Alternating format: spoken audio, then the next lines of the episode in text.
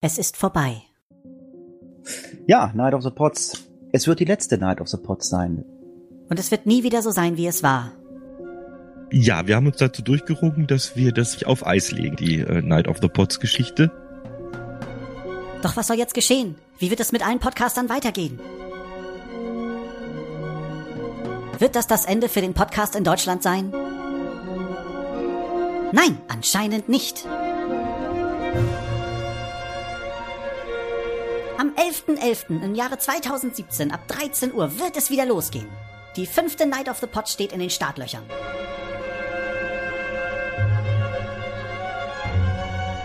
Anmeldefrist ist bis zum 4. November, wo sich alle Podcaster, die wollen, anmelden können. Vorausgesetzt, es ist genug Platz im Terminplan.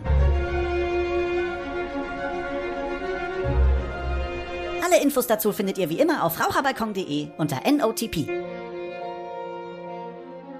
Komm auch du und werde ein Teil von Nachmittag of the Pots. Was? Oh, Entschuldige. Night of the Pots.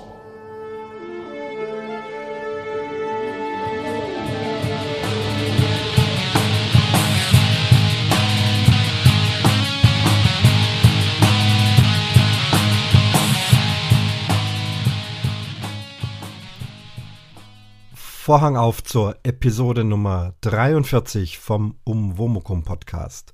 Ich grüße euch. Schön, dass ihr wieder zuhört. Ähm, bevor ich zu all dem komme, auch zu dem Vorspann, äh, wie immer gleich am Anfang äh, das Thema, das heute gar nicht mal so lang ist, das drumherum äh, wahrscheinlich sogar länger. Also ich komme später zu einem Thema und zwar, wie schreibt man ein Programm? Jetzt werden die IT-Leute alle aufhorchen äh, da muss ich euch aber enttäuschen. Es geht um musikalische Programme und deren Schwierigkeiten. Ja, dazu später. Beginnen wir mal ganz von vorne. Heute habt ihr gemerkt, ging es mit einem Jingle los. Night of the Pots ähm, ist äh, wieder da. Die fünfte Ausgabe wird sein am 11. November.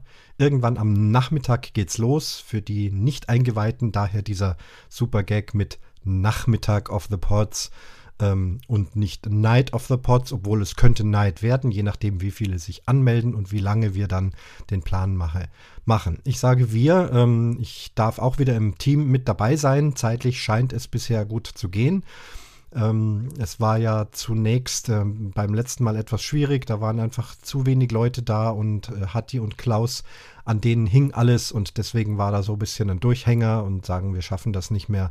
Und das hat natürlich viele Leute auf den Plan gerufen. Aktuell, soweit ich weiß, sind wir jetzt sieben Leute, die da mithelfen wollen. Welche Rollen hier äh, verteilt werden, müssen wir noch besprechen. Äh, mit Moderation, äh, Einleitung, mitsprechen während dem Podcast, äh, Leute begrüßen, sich kümmern technische Dinge machen. Ist ein Haufen Arbeit, aber es lohnt sich, weil es einfach immer eine tolle Geschichte ist. Ich äh, kann euch nur ermutigen, meldet euch an mit eurem Podcast. Ihr fallt da nicht ins kalte Wasser. Wie gesagt, wir sind ein Moderatorenteam von sieben, ja doch erfahrenen Leuten, die einfach auch immer reden können. Niemand muss also Angst haben, dass wenn er da äh, vielleicht gar alleine spricht und dann nicht mehr weiter weiß, wir springen immer sofort ein, unterhalten uns gerne mit euch. Aber diejenigen, die also eine halbe Stunde ein Programm äh, liefern können, sollen das gerne tun. Alle anderen werden ganz weich aufgefallen, ganz sicher. Also meldet euch bitte rechtzeitig an, damit es wirklich gut geplant werden kann. Und äh, alles weitere ist auf der Raucherbalkonseite und dort NOTP, Night of the Pots. Äh, dort kann man sich eintragen, wird natürlich hier verlinkt. Dann möchte ich mal wieder auch die vielen neuen Twitter-Follower grüßen. Ich registriere das mit äh, Freude, dass sich immer mehr auch dem Twitter-Account anschließen. Ich schreibe da nicht so arg viel, aber eben äh, Neuigkeiten, wenn eine neue Folge rauskommt oder solche Dinge, das wird auf jeden Fall immer regelmäßig getwittert. Am einfachsten ist es natürlich, wenn man den Umwomukum Podcast in seinem Podcatcher abonniert, dann kommt ja ohnehin automatisch jede Folge da. Aber wie gesagt, äh, schön, dass ihr so zahlreich äh, auch dem Twitter-Account äh, folgt. Bei Facebook wird nichts zu finden sein, Instagram auch nicht. Ähm, da sehe ich jetzt für ein Umwomukum wenig Sinn dahinter. Aber bei Twitter funktioniert das ganz gut. Ja, wir haben äh, eine ganze Menge schöne Kommentare und auch zwei Audiokommentare. Und ich würde mal sagen, bevor wir zu den schriftlichen Kommentaren kommen, ähm, spiele ich jetzt erstmal eine Audio-Ansichtskarte ein. Hallo Christian, herzliche Grüße vom Breidenbacher aus seinem Urlaub. Da du mir letztens eine wunderschöne Audio-Ansichtskarte geschickt hast aus Spanien, möchte ich mich heute revanchieren bei dir und mache dasselbe von mir. Ich sitze hier zurzeit im Fürstpückler-Park bei Bad Muskau und habe eine wunderschöne Sicht. Ich sitze hier auf einer Bank an einer Wiese, deswegen auch im Hintergrund ein bisschen Rauschen. Es geht ein wenig der Wind.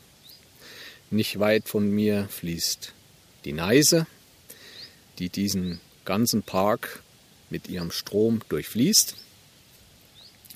Und es ist ein wunderschöner Park. Er ist sehr alt, gestaltet von Fürst Pückler zu seinen Lebzeiten. Er hatte damals seine Bad Muskauer aufgerufen, ihm dabei zu helfen. Er kaufte Grundstücke an und es wurde sogar wegen diesem Park eine Umsiedlung des Dorfes Köblein veranlasst, nur damit dieser schöne Park entstehen konnte. Und ich habe selten einen Park gesehen, der so groß und so schöne, starke, alte Bäume zu bieten hatte. Man läuft wirklich von einem Baum zum anderen und es wird ja nicht viel jetzt von den alten Bäumen beseitigt, sondern selbst morsche Bäume werden stehen gelassen, nur damit man diese Pracht und diese Stärke dieser Bäume noch sehen kann. Das Schöne an Parks ist eigentlich diese kleinen Highlights, wie kleine Pavillons, äh, kleine Steingruppen oder kleine äh, Sitzplätze aus Steinmobiliar. Auch das gibt es hier alles und ist wunderschön. Der Park liegt äh, zu einem Drittel auf deutschem Boden und zu ein, zwei Dritteln, heißt das noch Volksrepublik? Ich weiß es gar nicht, in der Republik Polen. Ne?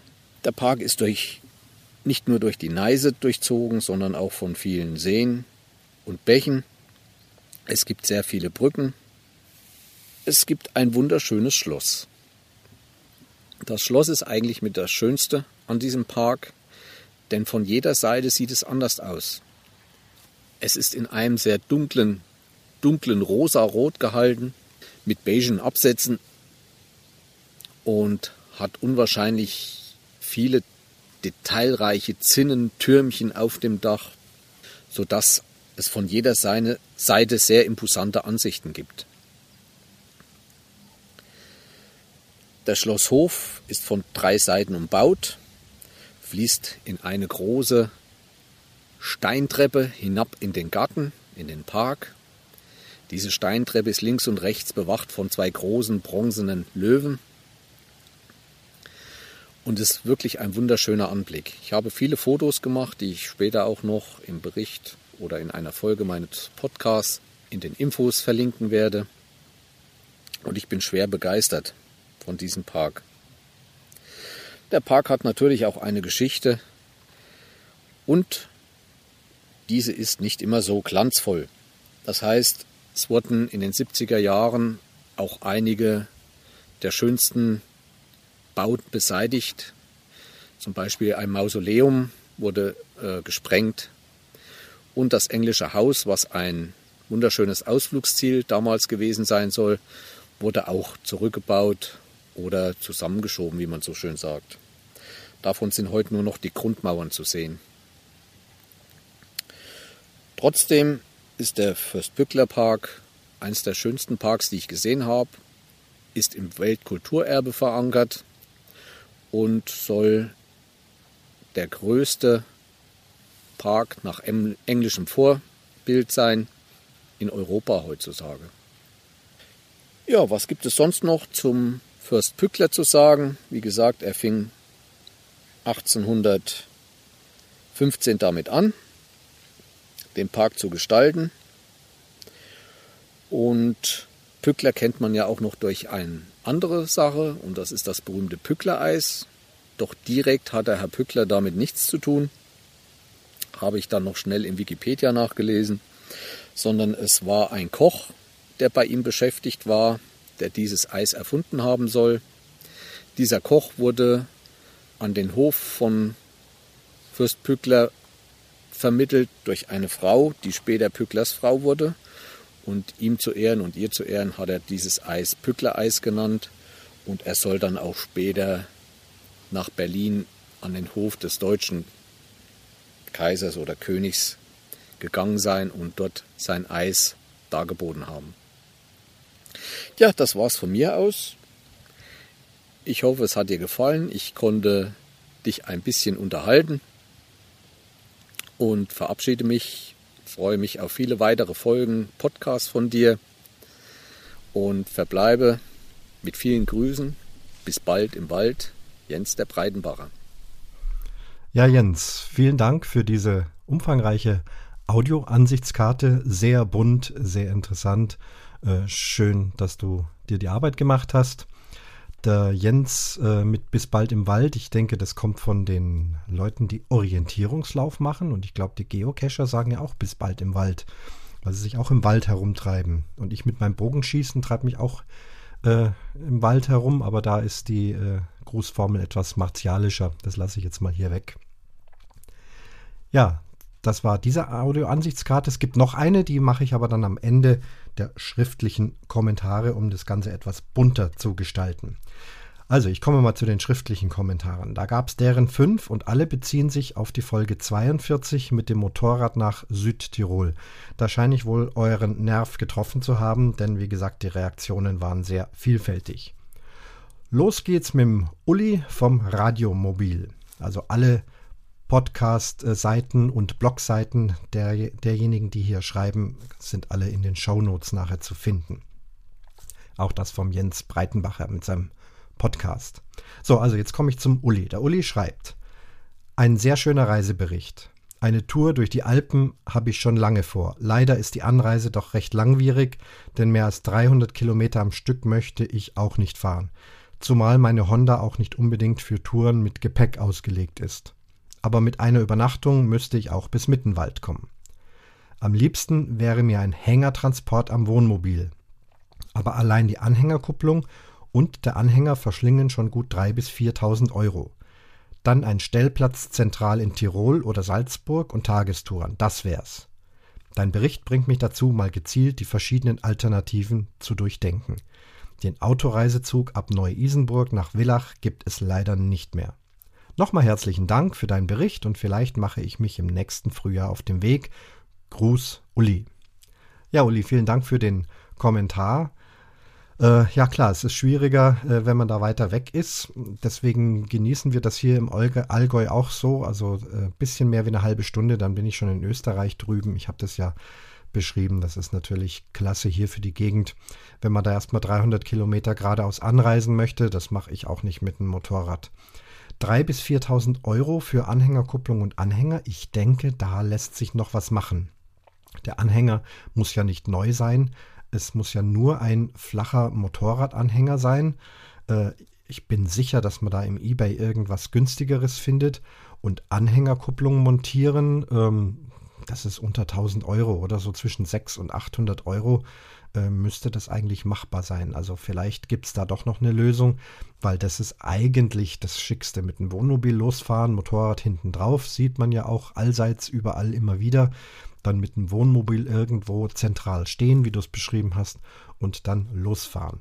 Und vergiss nicht, wenn du Lust hast, mich zu informieren, vielleicht habe ich ja Glück und Zeit und kann zumindest mal zeitweise oder mal für einen halben Tag oder einen Tag äh, mit dir mitfahren. Wäre eine schöne Geschichte. So, dann geht's weiter. Hier kommt ein Gruß aus Österreich. Da fällt mir auf, dass immer mehr österreichische Zuhörer da sind und sich auch entsprechend melden. Ich habe ja schon äh, entsprechend berichtet in der letzten Folge auch und äh, der Peter war ja bei mir im Podcast mit drin und so weiter. Also der Scharnitz Josef. Ja, im Süd, Süd, südlichen Europa machen wir die Namen immer andersrum. In Bayern macht man das auch so. Also der Josef auch bekannt als Lucky Joe 2211. Das ist eine Geocacher-Bezeichnung. Ähm, ich kenne den Josef von einigen, äh, vielen Kommentaren in den diversen Geocaching-Podcasts und freue mich, dass er auch hier gelandet ist. Und wenn ich es richtig sehe, geht es hier gar nicht so sehr um Geocachen. Also, der Josef schreibt: Hallo Christian, eine kleine nette Tour hast du da gemacht. Ich gebe dir recht, dass die Maut auf die, auf die Großglockner Hochalpenstraße nicht gerade billig ist. Aber erstens, es gibt sehr viele Ausstellungen zum Bau der Straße, entlang der Straße und die sind kostenfrei. Zweitens, auf einigen Plätzen sind sogenannte Biker Points eingerichtet mit kostenlosen Kästen für die Bike-Ausrüstung. Ich hatte mal die Idee, mit einer Gruppe von 20 Motorrädern den Sonnenaufgang auf der Edelweißspitze zu beobachten. Ich habe die Leute angeschrieben und die waren sehr kooperativ. Es waren die Schranken bereits ab 4 Uhr früh offen, die Strecke wurde früher als normal abgefahren, um nach Gefahrenstellen zu kontrollieren. Und so kam ich und meine Gruppe zu einem einmaligen Erlebnis um 5.01 Uhr mit Kaffee auf der Edelweißspitze. Für den Glockner musst du einen halben Tag einplanen, wenn du dir alles ansehen willst. Solltest du nochmals eine Tour nach Südtirol planen, dann nimm unbedingt den Passo di Giao mit. Der Apfelstrudel in der Wirtschaft oben ist genial. Es ist Imho einer der schönsten Pässe in den Dolomiten mit 55 Kehren. Als Quartier kann ich dir in Siljan das Hotel Perfler empfehlen. Und dann kannst du gleich den Stallersattel in Defregental mitnehmen, aber beachte die Einbahnregelung, sonst wartest du lange 30 Minuten. Ja, Josef, vielen Dank für diese vielen Tipps. Super, das muss ich mir wirklich äh, rauskopieren und aufheben, denn bis ich dann mal wieder Zeit habe im nächsten Jahr, dieses Jahr wird es nichts mehr, ähm, dann wird auf jeden Fall eine Großglocknatur gemacht. Das habe ich schon seit vielen Jahren vor.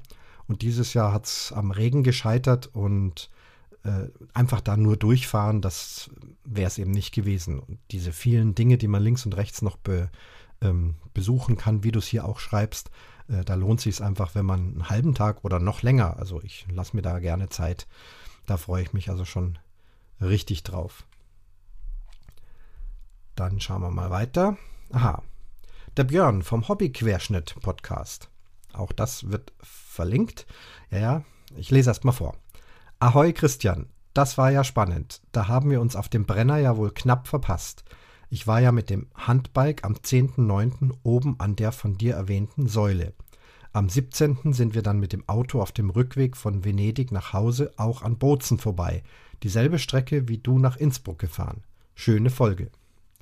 Ja, Björn, äh, vielen Dank dafür. Ich habe das sehr wohl äh, verfolgt. Du hast es ja in deinem Podcast berichtet. Am 10.9. hatte ich noch irgendwie Konzert, sonst wäre ich da hingefahren und ähm, hätte euch besucht und auf dem Rückweg hat es auch irgendwie nicht geklappt.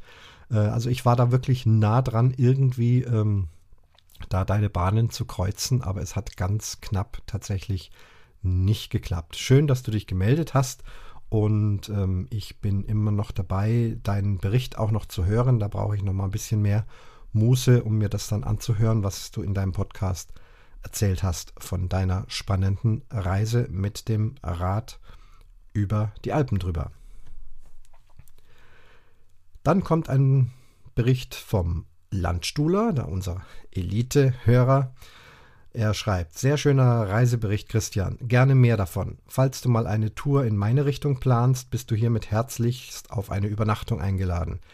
Ich habe auch einen Motorradführerschein, bin aber schon ewig nicht mehr gefahren. Damals mit 18 wollten alle meine Moped-Kumpels groß auf Tour gehen, hatte ich aber das ganze Geld fürs Auto ausgegeben.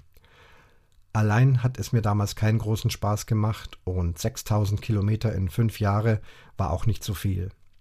Da habe ich mein Motorrad, eine Kawasaki KLR 600R mit 46 PS verkauft. Falls du einen Mitfahrer suchst, könnte ich mir ein Bike ausleihen. Bei der Tourenauswahl hier kann ich auf jeden Fall behilflich sein. Grüße aus Heddesheim. Ja, hier schon das zweite Tourangebot. Also, Großglockner wird gemacht, und dann im Odenwald ist es natürlich bestimmt auch spannend zu fahren. Super Idee, wäre ich ehrlich gesagt nicht drauf gekommen. Aber in Verbindung mit einer Übernachtung bei dir und vielleicht zusammenfahren, ähm, ist es ein realistisches Ziel. Ich hoffe, die Zeit lässt es irgendwann mal zu. Ich werde mir alle diese Angebote hier in irgendeine Datei kopieren. Und wenn es dann soweit ist, muss ich da mal wieder reingucken und schauen, wo es dann hingeht. Dann geht es weiter mit einem Kommentar von der Maren. Die Maren schreibt: Hallo Christian, da wurden Erinnerungen wach. Jedoch fuhr ich immer mit dem Wagen circa drei Liter Verbrauch. Davon träume ich allerdings. Bei meinen bisherigen Autos war der immer wesentlich höher und der Verbrauch meines aktuellen Youngtimers, den erwähne ich lieber nicht. Smiley. Das Foto der Webcam ist wirklich gelungen. Da hat deine Frau einen guten, guten Screenshot gemacht. Schön und unterhaltsam war deine Folge, wie nahezu immer. Aber der beste Satz, den du je in deinem Podcast äußerst, war in diesem hier und dabei war es im Motorradthema nur ein Nebensatz. Rate mal bitte, welchen ich meinen könnte, Smiley. Also, äh, ich denke, ich weiß, was du meinst. Habe ich wohl ganz kurz erwähnt. Jetzt kommt hier ähm, etwas in Klammern. Ich lese es mal vor und wer das entschlüsseln möchte, der muss dann doch auf die Umwomukum-Seite und dann auf die Kommentare gehen und dann könnt ihr das selber lesen. Hier steht Denise Negaitz Sigmu Gnur Henry Ehils Nalpf Fua Ei Irv Ad. Nun, einen erfahrenen Geocacher schockt das nicht. Ähm, ich habe die Message entschlüsselt und ja, du hast recht. Also es ging eben auch irgendwie ums Thema vegan ernähren. Das wird hier im Umwomukum keinen weiteren Platz einnehmen. Wer sich dafür interessiert, äh, also ich mache selber da keinen Podcast drüber. Wir machen das einfach nur und äh, wollen da auch niemanden behelligen damit. Aber ich bin beim Hatti im Schwein gehabt Podcast in der Folge Nummer 6, meine ich, muss es gewesen, mit dabei gewesen. Wenn du da das noch nicht gehört hast, dann hör dir das mal an. Da haben wir beide uns unterhalten und es riecht fast danach, als ob es irgendwann mal wieder eine Neuauflage gibt, weil wir beide äh, kommunizieren sehr intensiv über das Thema und äh, machen das aber nicht in unsere Personal Podcasts mit rein. Also weder in den Hörspitzen noch im Umwomukum gibt es äh, das Thema vegan, sondern das soll eine extra Ecke kriegen ähm, für diejenigen, die sich dafür interessieren. Freut mich aber, dass dich das so freut. Dein Kommentar geht aber jetzt noch weiter. Die Marin schreibt weiterhin, solltest du und deine Familie je Fragen haben, so meldet euch bitte. Aufgrund einer Weiterbildung hätte ich viele Tipps zur Umstellung bereit. Ein Mini-Kochbuch ist auch geschrieben und Bekannte können eine PDF bekommen. Ach, ich freue mich und solltest du einmal den Schwarzwald erfahren wollen, so zeige ich dir gerne das ein oder andere pflanzlich orientierte Restaurant obwohl du dann wohl sicherlich eher unsere Geocaches heben möchtest. Gruß Maren. Und PS, es gäbe Neuigkeiten in Bezug auf das Dauercampen, schreibe ich dann bei einer passenden Folge. Eieiei, da ist ja einiges drin. Ach du große Güte. Ja, also Schwarzwald, das dritte Motorradangebot, ähm, dahin zu fahren. Ich kenne den Schwarzwald gut, bin sehr viel mit dem Auto durchgefahren. Wir haben früher Urlaub auf dem Bauernhof im Schwarzwald gemacht, in Breitnau, Nähe beim Titisee war unser Bauernhof, wo wir mit den Kindern waren. Aber ja, tatsächlich, auch mit dem Motorrad war ich noch nicht im Schwarzwald.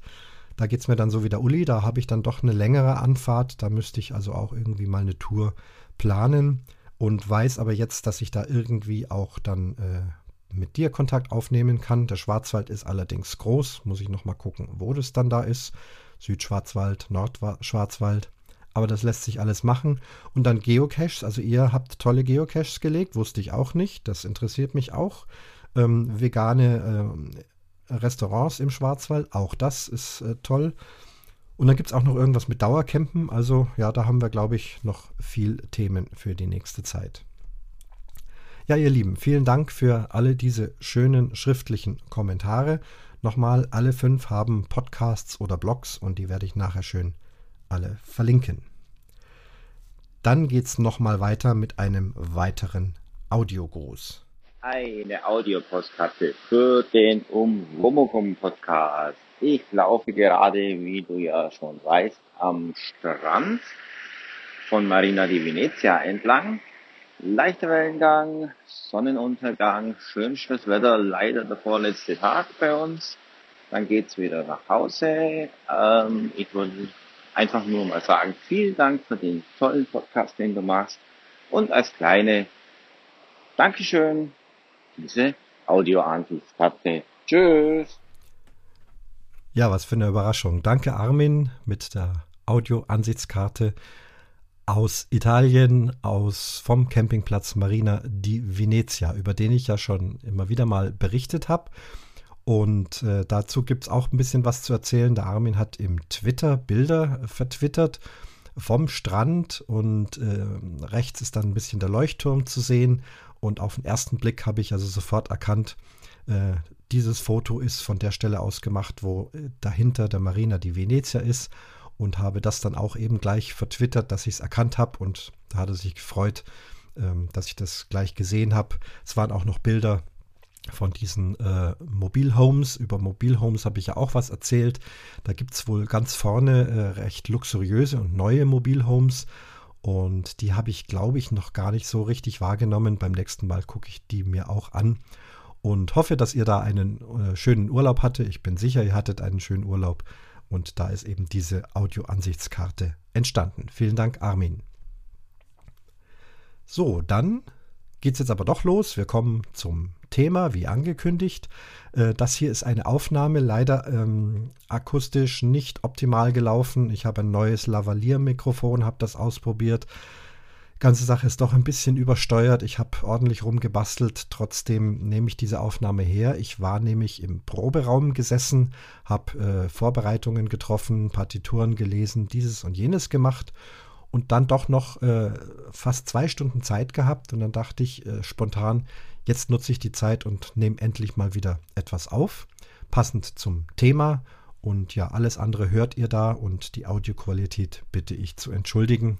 Das wird sicherlich nächstes Mal besser. Da muss ich noch basteln mit diesem Ansteckmikrofon. Ich sitze also jetzt hier in unserem Proberaum bei einem symphonischen Blasorchester. Ich bin ja dort Dirigent und bin gerade fertig mit den Vorbereitungen für die heutige Probe. Vorbereitungen bedeutet überlegen, was mache ich heute in der Probe, entsprechende Partituren raussuchen, da nochmal reinschauen, überlegen, wo gibt es Schwierigkeiten, was gibt es zu tun, gibt es fürs Programm noch was zu ändern. Und jetzt habe ich ein bisschen Zeit und versuche das mal mit meinem neuen Ansteckmikrofon von hier aus aufzunehmen, weil ich eben jetzt auch noch ein Stündchen Zeit habe, zu Hause zurzeit gar nicht. Ja, und das Problem habe ich gerade angesprochen, das Programm schreiben. Also wenn wir mal den ganzen Prozess eines Konzertes nehmen, dann beginnt das ja ganz am Anfang mit einer Idee, dass man ein Konzert machen möchte, mit welchem Ensemble, mit welchen Musikern, mit welchem Orchester und wo, in welchem Saal und wann und welches Publikum wird dann sein. Das sind alles Dinge, die meistens eher ein Konzertveranstalter regelt und managt. Und dann ist aber doch relativ schnell der Dirigent am Zuge denn es gilt ein Programm zu schreiben. Also Programm bedeutet, welche Stücke, welche Musik soll da gespielt werden. Ich gehe mal noch die nächsten Schritte weiter. Äh, danach muss das Notenmaterial äh, besorgt werden, entweder neu gekauft werden oder es ist vorhanden in der Bibliothek. Man muss es raussuchen, man muss es sichten, schauen, ob alles da ist, entsprechend an die Musiker verteilen. Dann wird ein Probeplan geschrieben. Dann finden die Proben statt. Also das Programm wird eben in den Orchesterproben geprobt. Am Ende gibt es eine sogenannte Generalprobe. Da soll dann das Konzert an einem Stück so gespielt werden wie am Abend, möglichst ohne Unterbrechungen. Ja, und dann kommt eben das Konzert, dann läuft das Konzert ab. Man musiziert, spielt, dirigiert, Applaus am Ende und dann ist das Konzert vorbei. Dann kommt vielleicht noch die Nachbetrachtung. Wie waren die Reaktionen? Wie hat das Publikum reagiert? Vielleicht Einzelgespräche, Gespräche mit Presse. Dann gibt es vielleicht noch sogenannte Konzertkritiken, wo also das Konzert besprochen wird. Was war positiv, was war nicht so gut. Vielleicht auch äh, ein Fernsehsender, ein Radiosender dabei. Also das Nachreflektieren. Ja, und dann ist eben dieses ganze Unternehmen Konzert zu Ende. Ja, und ich empfinde immer wieder den deutlich schwierigsten Teil dieser ganzen Unternehmung ist das Programm zu schreiben. Also die Musikauswahl, welche Stücke sollen gespielt werden. Gerade in dem Metier, in dem ich mich seit vielen Jahren befinde, nämlich symphonisches Blasorchester, wo in aller Regel auch sehr viele Stücke gespielt werden, ist das doch eine ganz enorme Aufgabe. Aber es ist auch bei Symphonieorchestern auch nicht anders. Ähm, man muss sich sehr gut überlegen, was spielt man. Wie geht man daran? Es geht los mit dem Publikum. Das sind schon zwei Seiten der Medaille. Spiele ich etwas, was ich heraussuche und hoffe, dass es dem Publikum gefällt? Oder weiß ich, was das Publikum hören möchte und richte mich danach oder weitgehend danach und suche Stücke aus für dieses Publikum. Eigentlich gibt es auch noch eine dritte Version.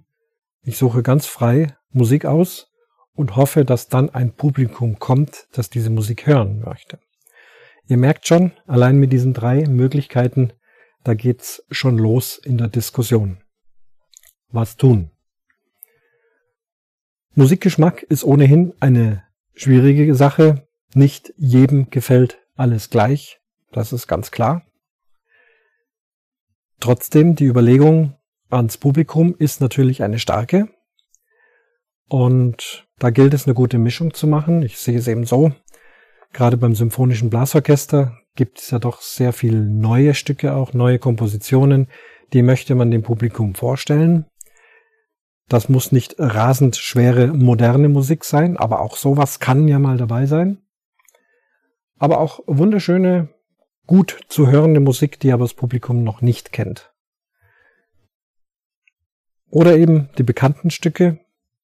Und ich äh, erlebe es immer wieder, dass es in beiden Extremen gibt. Die einen setzen nur bekannte Stücke aufs Programm, die anderen setzen nur unbekannte Stücke aufs Programm, sind der Meinung, man müsse das Publikum erziehen. Also da bin ich doch eher in der Mischung.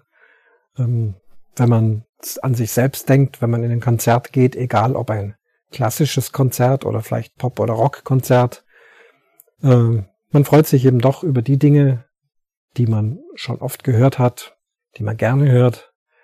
Aber ich finde es auch, dass es immer wieder spannend ist, auch mal was Neues zu hören. Dann gibt's noch den Unterschied, mache ich ein Programm für ein Amateurorchester oder ein Berufsorchester. Der Unterschied liegt hierin, dass beim Amateurorchester auch noch darauf zu achten ist, dass dieses Orchester auch Spaß an diesem Programm und an diesen Werken hat. Denn das ist nun mal Sinn eines ja, Musikvereins, eines Liebhaberorchesters.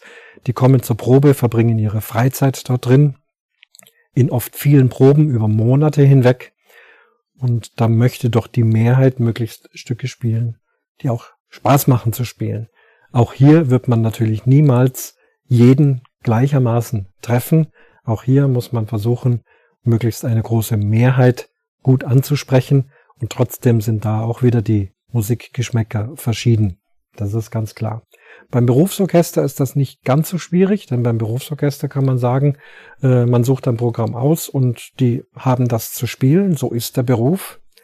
Aber trotzdem, auch hier überlegt man sich, was habe ich für, eine, für ein Orchester? Äh, was liegt diesem Orchester? Was spielen sie gerne? Was spielen sie gut? Oder wo haben sie eher Schwierigkeiten damit? Das wird auch bei großen, berühmten Symphonieorchestern gemacht. Dem einen Orchester sagt man nach, dass sie eher ein romantisch deutsch spielendes Orchester sind.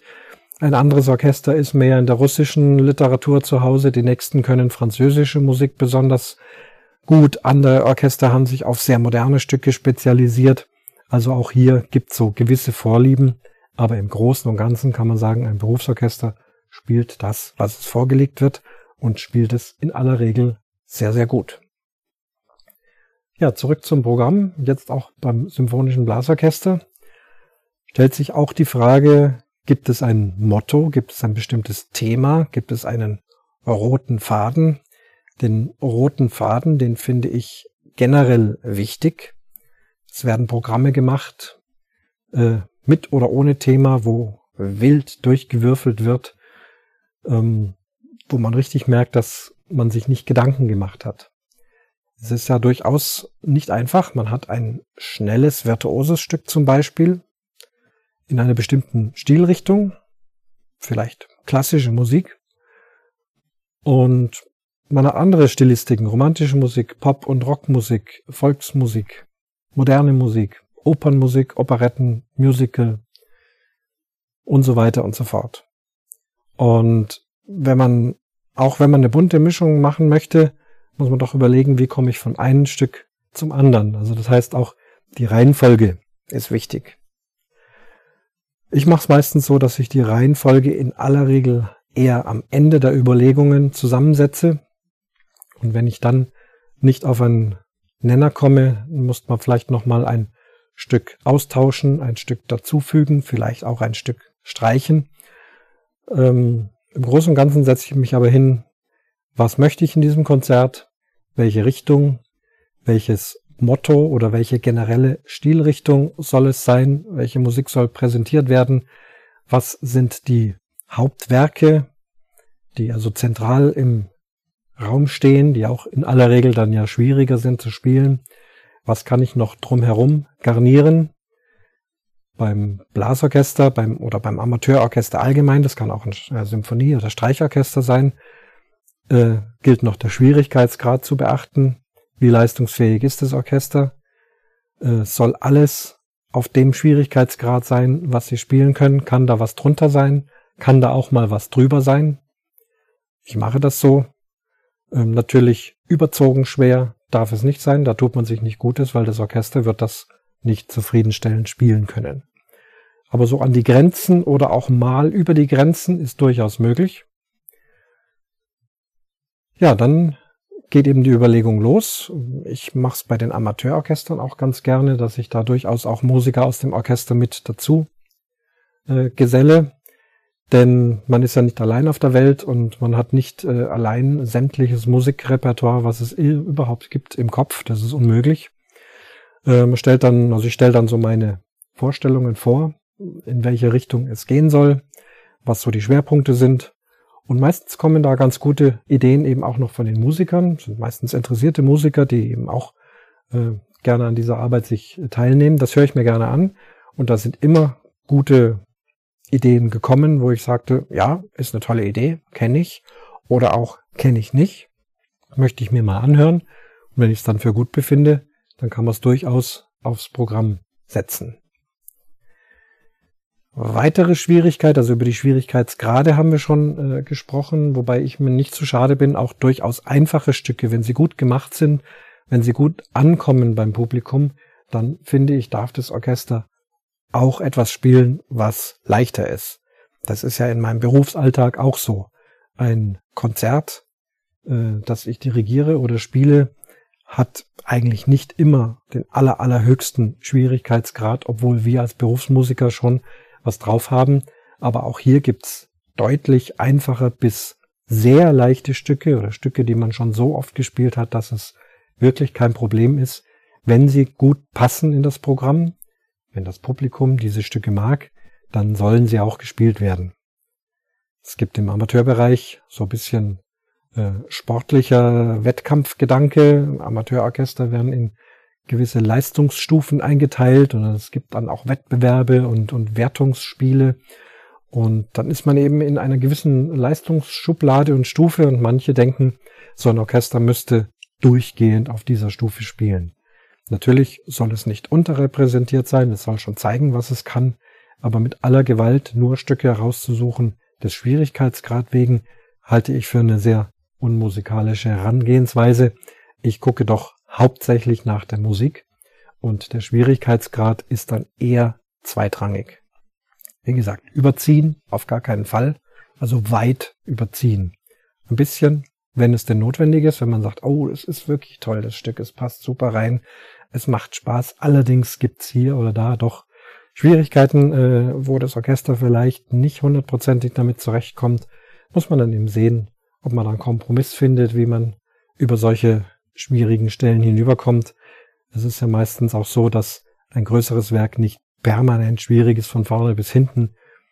Es gibt eben da auch unterschiedliche Passagen. Da muss man sich überlegen. Notfalls kann man da auch äh, mal etwas streichen, bevor es also dann besonders schrecklich klingt, kann man sich überlegen, ob man es nicht entschärft und trotzdem letztendlich dieses Werk präsentiert, weil es alle eben gerne wollen und spielen wollen.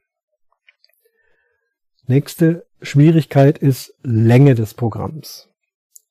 Ich erlebe es selber immer wieder bei mir, dass man als Dirigent, wenn man ein Programm aufs Papier bringt, Angst hat, dass es zu kurz ist dass man zu wenig hat, dass man mit zu wenig dasteht. Und so geht es sicherlich vielen. Und der Effekt dessen ist sehr oft, dass die Programme zu lang werden. Sehr, sehr lang. Publikum ist zwar wohlwollend, freut sich über das schöne Orchester, dann kommt noch etwas, dann kommt noch etwas, dann kommt wieder etwas, was 20 Minuten dauert und irgendwann wird eben dann das Publikum auch ungeduldig. Wirklich eine schwierige Geschichte, hier das richtige Timing zu finden. Man muss sich dann auch ein bisschen mit dem Veranstalter, mit dem Management absprechen, wie lang soll das Konzert sein, insgesamt vom ersten Ton bis zum letzten Applaus der Zugabe. Einigt man sich da auf zwei Stunden, zweieinhalb Stunden. Das ist so der Rahmen, den ich generell favorisiere zwischen zwei Stunden und zweieinhalb Stunden Gesamtdauer der ganzen Veranstaltung. Hier sind auch wieder Programmschreiber gelegentlich dann in der Versuchung, die sich sagen, zwei Stunden, das sind also 120 Minuten. Und dann setzen die 100 Minuten oder gar 120 Minuten Musik aufs Programm und wundern sich am Ende, dass der Abend dreieinhalb Stunden gedauert hat. Denn die reine Netto-Spielzeit, das ist es nicht. Es sind Passagen zwischen den Stücken, es ist Applaus, der dauert seine Zeit. Es ist Moderation, also gerade bei den symphonischen Blasorchestern heutzutage ist es doch üblich, dass eigentlich zwischen jedem Stück Moderation stattfindet. Das braucht seine Zeit, bis Moderatorin oder Moderator auf der Bühne ist. Dann auch wenn sie es kurz halten, ihren Text bringen, wieder abgehen, dann ist nochmal Applaus, dann kommt vielleicht der Dirigent noch, wenn er runtergegangen ist. Kostet alles Zeit. Dann wird das Stück gespielt, netto Spielzeit. Hier muss man natürlich auch die richtigen Netto-Spielzeiten äh, herausfinden. Nicht irgendwelche über den Daumen gepeilten Zeiten, da kann man sich auch sehr schnell vertun. Entweder haben Komponisten oder Arrangeure Spielzeiten in der Partitur vermerkt, die kann man nehmen. Man kann in der Probe selber das Stück stoppen. Das ist natürlich das Beste, weil es gibt unterschiedliche Methoden, wie schnell man ein Stück spielt. Und wenn man es schneller spielt, dann dauert es eben weniger lang, als wenn man es langsam spielt. Bei sehr kurzen Stücken macht das äh, wenig aus, aber wenn ich ein Stück habe, was generell 20 Minuten dauert, dann kann es durchaus auch mal passieren, dass es in deiner eigenen Spielweise 25 Minuten dauert oder eben nur 18. Also selber stoppen ist sicherlich eine gute Idee oder auch sich irgendwo bei YouTube mal verschiedene Aufnahmen anhören, gucken, wie lang sind denn so die Spieldauern, variiert also so zwischen 15 und 17 Minuten, dann kann man mal 16 Minuten draufschreiben, netto Spielzeit. Also ich ermittle alle diese Spielzeiten und meine Erfahrung über die Jahre hinweg, zumindest beim Symphonischen Blasorchester, ist doch so, dass man nicht über 60 Minuten netto Spielzeit rübergehen sollte. In aller Regel, wenn ich das präsentiere mit diesen Zeiten, sagt der Veranstalter, ah, ist viel zu kurz, Stunde, Musik, das ist viel zu wenig. Und am Ende wundert man sich und staunt, dass 60 Minuten reine Spielzeit dann doch einen Konzertabend ergeben, der in aller Regel zweieinhalb Stunden gedauert hat. Okay, äh, bei den 60 Minuten, da nehme ich dann meistens nur das Hauptprogramm. Dann kommen ja noch die Zugaben, zwei bis drei Zugaben. Das dauert auch seine Zeit. Am Schluss der Applaus, dann kommen Blumen, aufgehen, abgehen, Orchester aufstellen, Orchester wieder hinsetzen, wieder eine Zugabe. Das sind also allein mit diesem Teil schnell 20 Minuten, 25 Minuten vorbei. Manchmal gibt's auch noch Redner. Das ein Benefizkonzert ist, wird vielleicht noch gesprochen, wird irgendwie ein Projekt vorgestellt, wird sich bedankt, wird begrüßt. Kostet alles Zeit. Das ist alles Zeit, in der das Publikum unten auf dem Konzertsessel sitzt. Und wie gesagt, wenn es da mal an die drei Stunden geht, an die dreieinhalb Stunden, dann wird das Sitzfleisch schon dünn. Und das sollte man beim Programmschreiben, finde ich, durchaus beachten. Jetzt, ich habe es schon gesagt, beim Symphonier, äh, beim symphonischen Blasorchester ist in aller Regel, dass man eher viele kurze Stücke hat. Stücke, die dauern vier Minuten, fünf Minuten, vielleicht mal zehn Minuten. Und da hat man dann schnell zehn, zwölf, dreizehn, vierzehn einzelne Stücke auf dem Programm. Und dann muss man gucken mit der Moderation, muss da zwischen jedem fünf Minuten Stück gesprochen werden oder kann man da mal auch zwei kurze zusammenfassen, denn sonst wird mehr gesprochen als Musik gemacht. Das muss man also auch noch abwägen und bedenken. Denn wenn du da nichts sagst, ein Moderator denkt dann, aha, er muss einfach zwischen jedem Stück wieder auftreten, wieder zum Besten geben, was er alles weiß und alles recherchiert hat. Und das dauert doch immer eher länger als kürzer. Sich da mit dem Moderator mal zusammenzutun, ich sage immer Moderator, natürlich sind die Moderatorinnen auch gemeint, ist auch eine ganz gute Idee, um einfach das durchzusprechen und vielleicht da sogar auch Zeiten abzusprechen, wie lang darf oder soll eine Moderation sein. Wenn jetzt so ein Blasorchester ein Werk, ein schwieriges Werk von 15, vielleicht sogar 20 Minuten gespielt hat, das ist sehr, sehr anstrengend für Bläser, Profi wie Amateure gleichermaßen.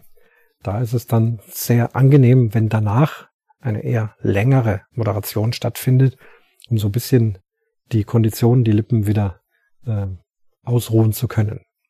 Bei vielen kleinen Stücken, dann kann man mal eine kurze Verschnaufpause machen, dann kommt das nächste Stück. Ja, dann kommt die Reihenfolge. Der rote Faden, der ist gesponnen, man hat sich im Großen und Ganzen auf ein Thema geeinigt. Auch hier finde ich, muss dann dieses Thema nicht zu 100 Prozent bedacht werden, aber doch ein Großteil der Werke sollte sich an diesem roten Faden halten. Also was kann ein Thema sein? Das ist ja alles Mögliche. Äh, mache ich nur Musical? Mache ich Weltraum? Mache ich Seefahrt?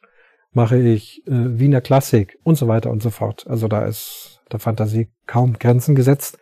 Es ist oft eher schwer, äh, die passenden Stücke dazu zu finden. Ach, vielleicht doch nochmal zu dem Thema, bevor ich zur Reihenfolge komme. Ich habe es meistens so erfahren, dass wenn man ein Motto gesagt bekommt, ohne jeglichen Stückhintergrund, das wird schwierig. Wenn eben einer sagt, ach komm, wir machen Seefahrt. So, ja, dann suchst du Stücke für Seefahrt. Dann wird teilweise an der Nase herbeigezogen, hast du nicht so das richtig passende, ja, das könnte vielleicht mit Seefahrt zu tun haben äh, oder auch nicht. Und äh, dann wird's auch manchmal Hanebüchen. Ich bin immer gut gefahren, wenn ich ein oder zwei oder drei Stücke im Kopf habe, wo ich sage, die würde ich gerne mit diesem Orchester beim nächsten Mal spielen. Gucke mir an, worum geht's da und versuche das dann da ein passendes Motto dazu zu finden. Und wenn das dann gefunden ist, dann kann man noch hergehen und sagen, was finden wir denn noch dazu? Das war so in den letzten Jahren eigentlich immer sehr erfolgreich, diese Vorgehensweise. So, die Reihenfolge. Das Konzert beginnt. In aller Regel erwartet man da was gleich Eröffnendes, gleich mal ein Knaller, gleich mal zeigen, wie klingt das Orchester, pompös, vielleicht auch schnell, nicht super virtuos, das kommt später, aber doch klasse. Vielleicht auch nicht zu lang. Nicht gleich mit einem Viertel oder Stunden oder 20 Stunden, äh, 20 Minuten äh, Stück anfangen. Eher was Fassbares, Kürzeres. Danach vielleicht die erste Moderation, die Begrüßung, die Erklärung, was passiert heute Abend und so weiter. Und dann kann man im Programm fortfahren, kleine Stücke mischen mit großen Stücken.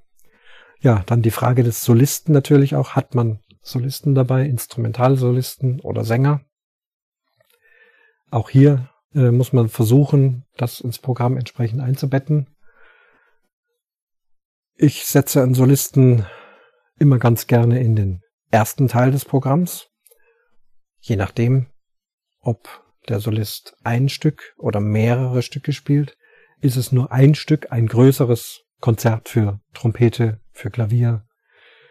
Ähm, dann war ich immer gut, gut beraten, ähm, dieses Stück direkt vor die Pause zu setzen.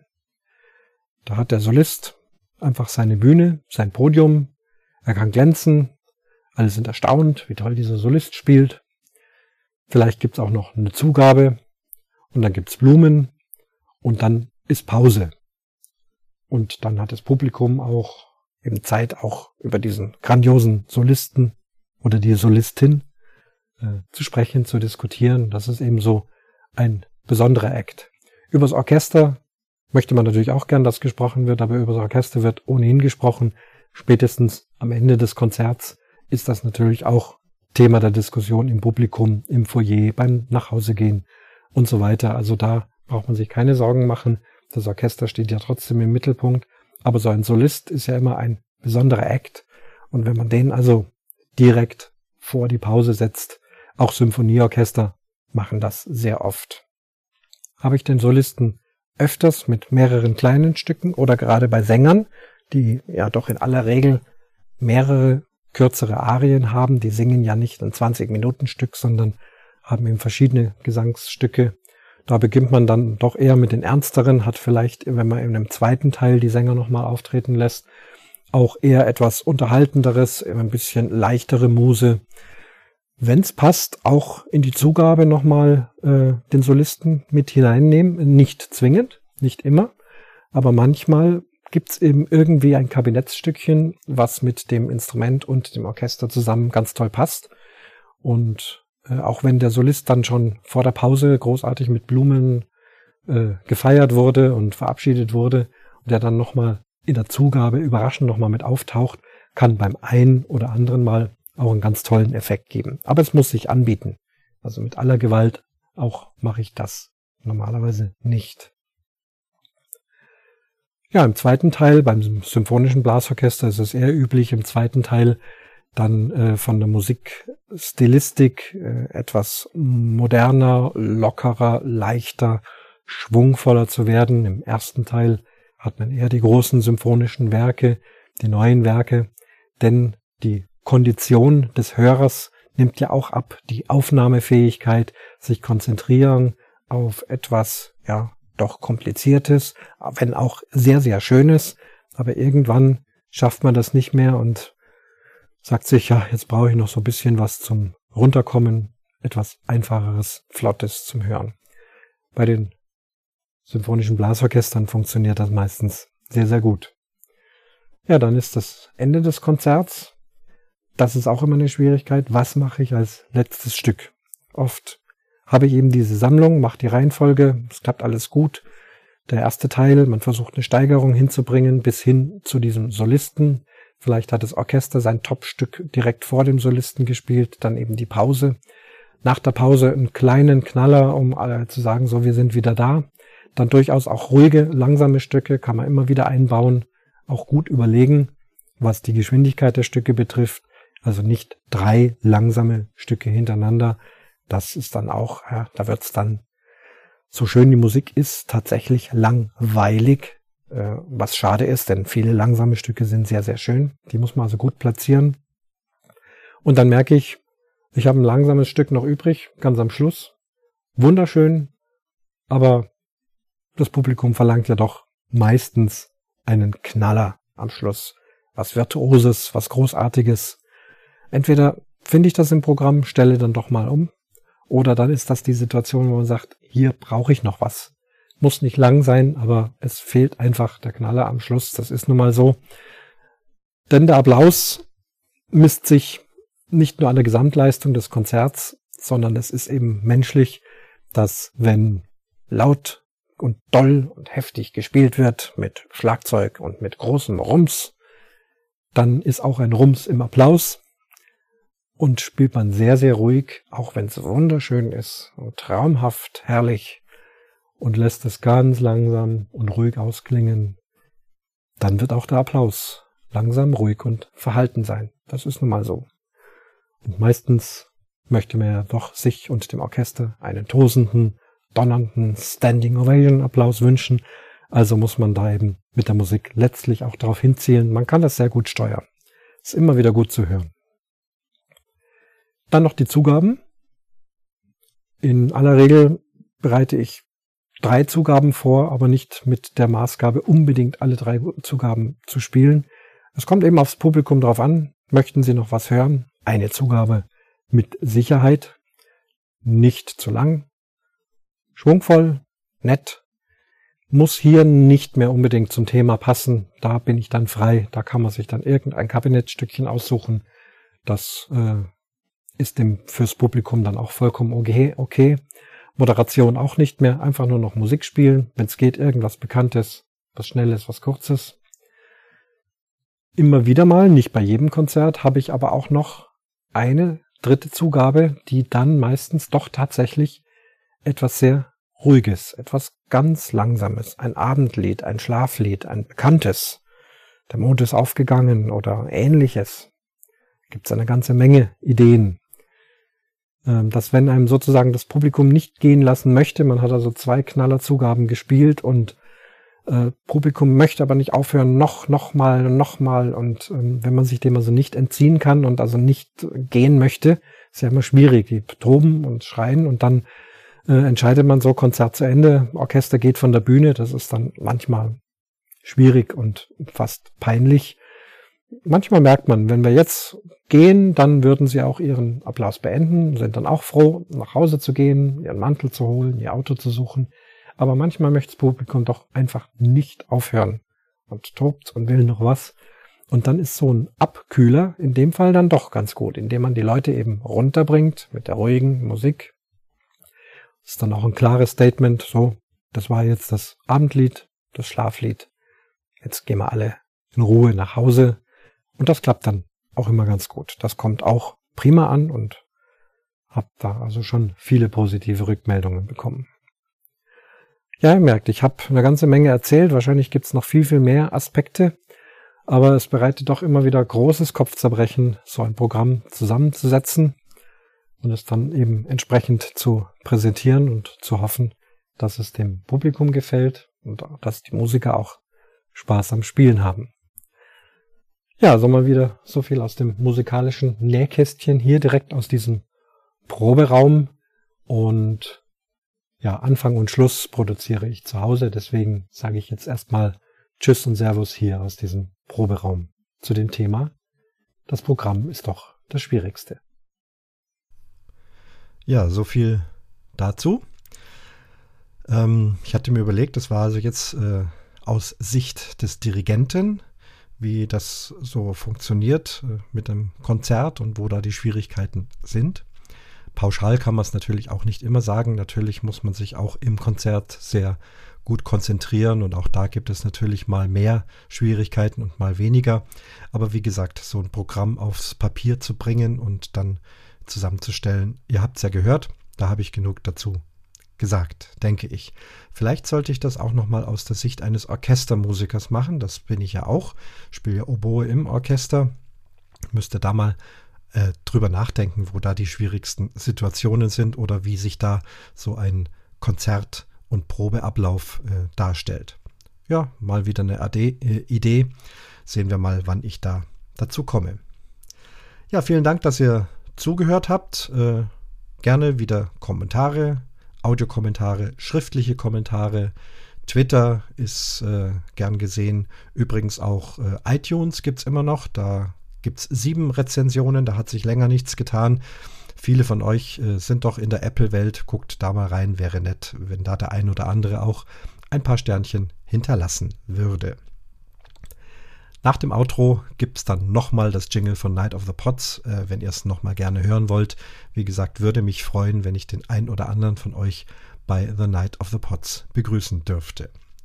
Und damit schließt sich der Vorhang zur 43. Episode vom Umwomukum Podcast.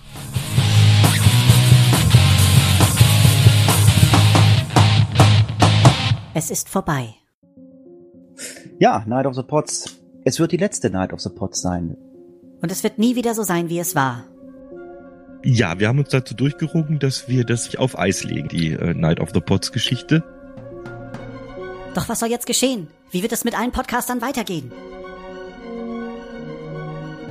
Wird das das Ende für den Podcast in Deutschland sein? Nein, anscheinend nicht. Am 11.11. .11. im Jahre 2017 ab 13 Uhr wird es wieder losgehen. Die fünfte Night of the Pot steht in den Startlöchern.